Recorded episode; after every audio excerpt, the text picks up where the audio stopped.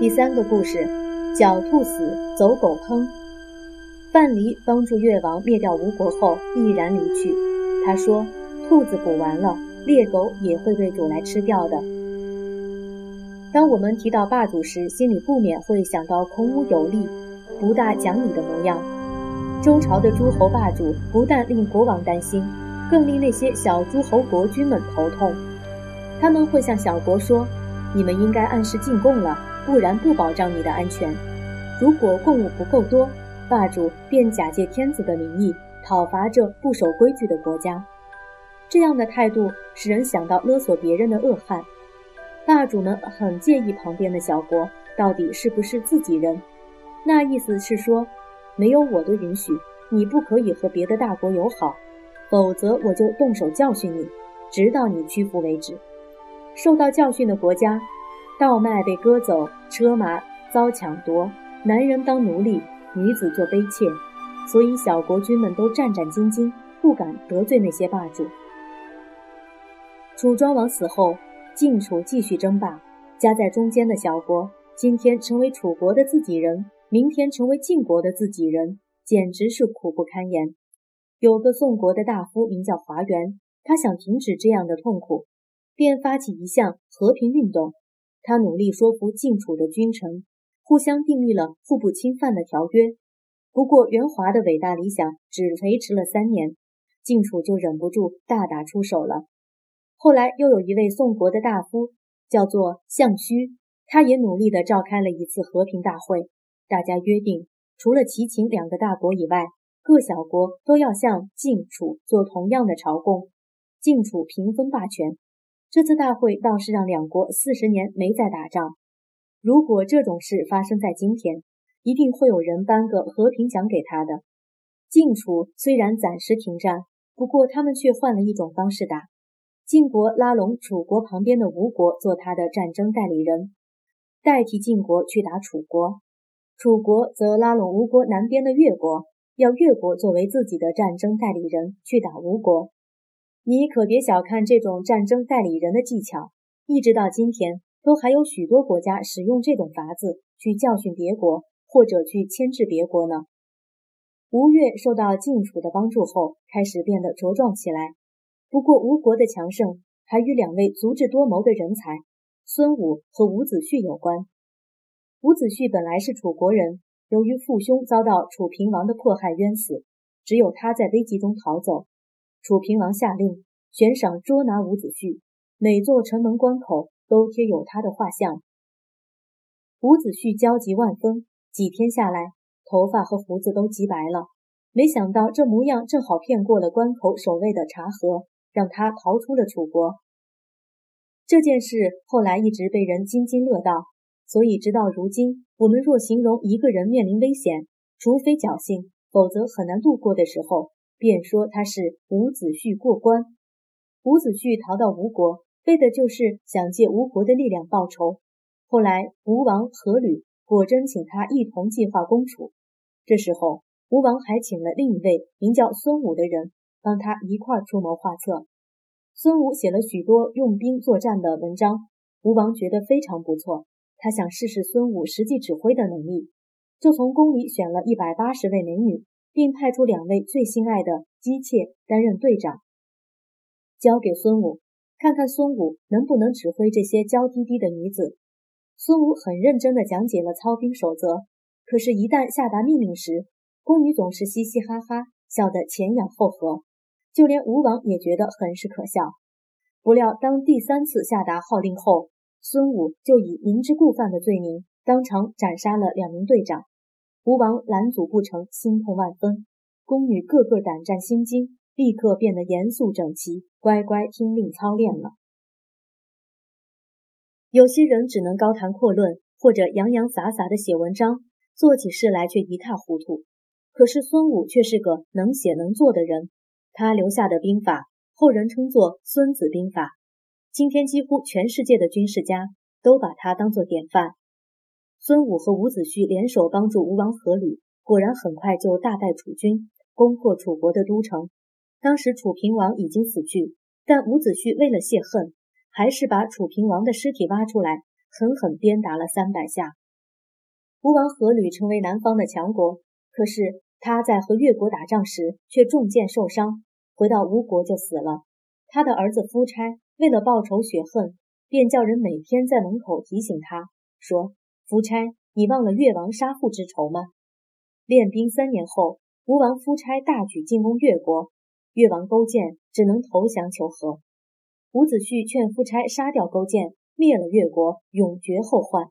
但是夫差觉得勾践已经卑躬屈膝向他求饶，并且亲自跑到吴国，像个囚犯奴隶般的每天帮夫差喂马、牵马，所以不杀他。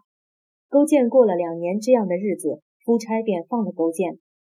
勾践有两位能干的大夫范蠡和文种，他们送了许多珠宝、美女给夫差以及夫差身边的大臣。要他们在夫差面前说伍子胥的坏话。勾践听从范蠡、文仲的建议，偷偷准备复国。勾践甚至在屋里吊着一撮苦胆草，坐着、躺着都看得到他。晚上睡在柴堆上，让自己在折磨中坚定复仇的意志。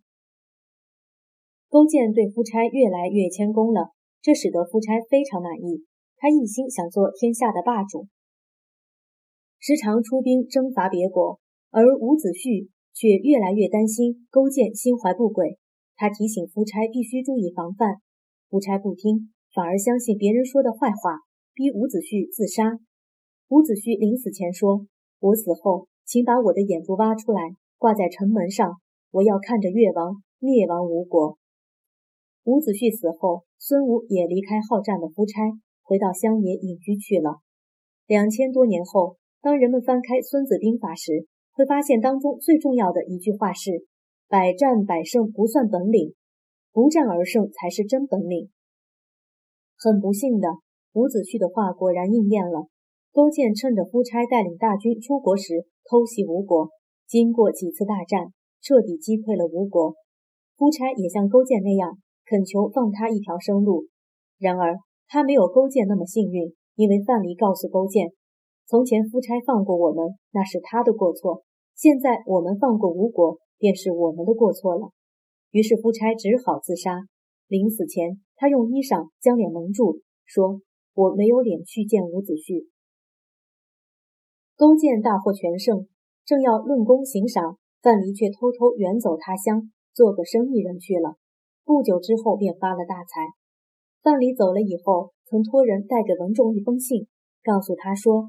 鸟射光了，弓箭就会藏起来；兔子捕完了，猎狗也会被煮来吃掉的。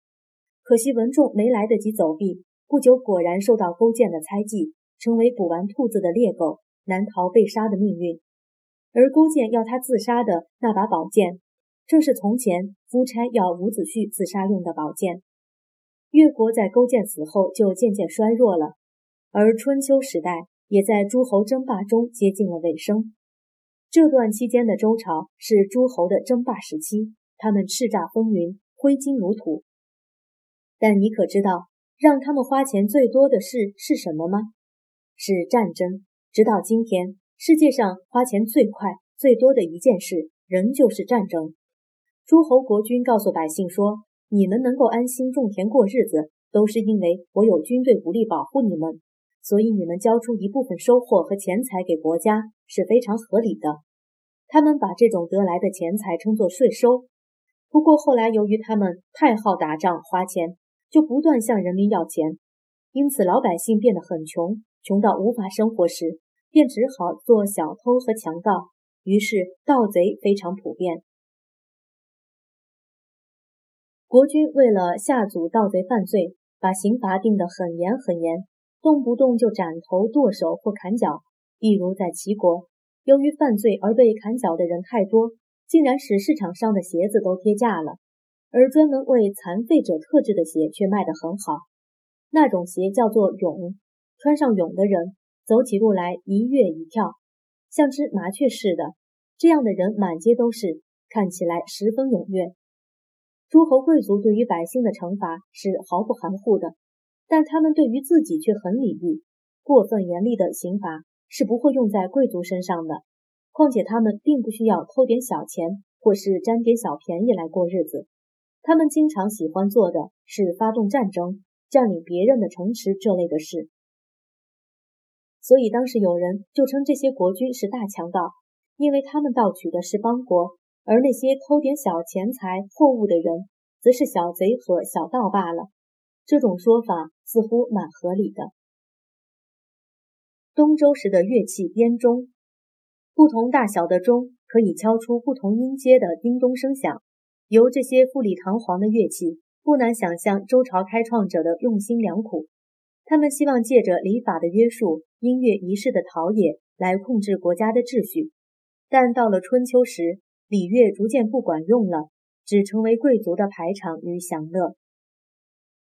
孙子兵法，孙子兵法又叫做孙子孙武兵法、吴孙子兵法，是春秋末年军事家孙武所写的著名兵书，总结了前人和孙武自己的经验，提出了一些战争的重要原则，像知己知彼，百战不殆等。孙子兵法不仅受到中国历代军事家的推崇，有兵经、武经的美誉，还被翻译成英、日、俄、德、法等多种语言，是中国也是世界上最早的一部军事著作。说来听听，伍子胥、夫差、勾践、文仲都不是平凡人，他们失败时表现杰出，成功时却危在旦夕。你觉得范蠡和他们的不同在哪里？